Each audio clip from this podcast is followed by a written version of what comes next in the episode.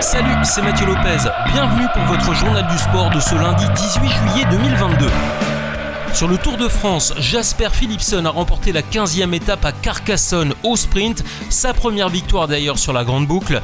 Il a devancé Van Aert et Pedersen alors que le français Benjamin Thomas était à deux doigts de s'offrir un succès jusqu'à 400 mètres de l'arrivée.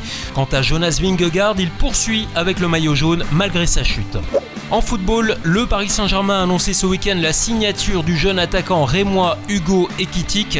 Il s'agit finalement d'un prêt avec option d'achat alors qu'un transfert astronomique était pourtant dans les tuyaux.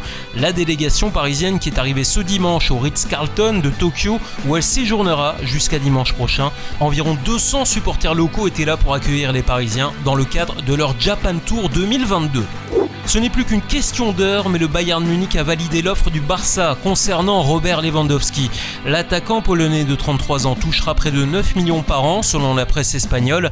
Un bel effort puisque jusqu'à présent son salaire tournait autour des 24 millions après 8 ans au service de l'équipe bavaroise.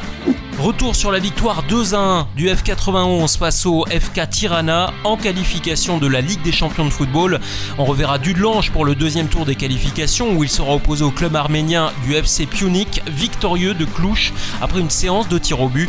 Le match aller aura lieu ce mardi à 18h en Arménie et le match retour mardi 26 juillet au Grand-Duché. Le FC Metz continue son petit bonhomme de chemin en match amicaux. Victoire 4 à 0 des Grenats contre 3 samedi à domicile. Auteur d'une belle prestation collective, les hommes de Bologna joueront à Reims mercredi à 17h et recevront Sochaux vendredi à 18h. À un peu plus d'un an de la Coupe du Monde 2023 de rugby en France, les dirigeants All Blacks tirent désormais la sonnette d'alarme. Ils ont fait part de leur intention de reprendre en main leur sélection après deux défaites consécutives face à l'Irlande.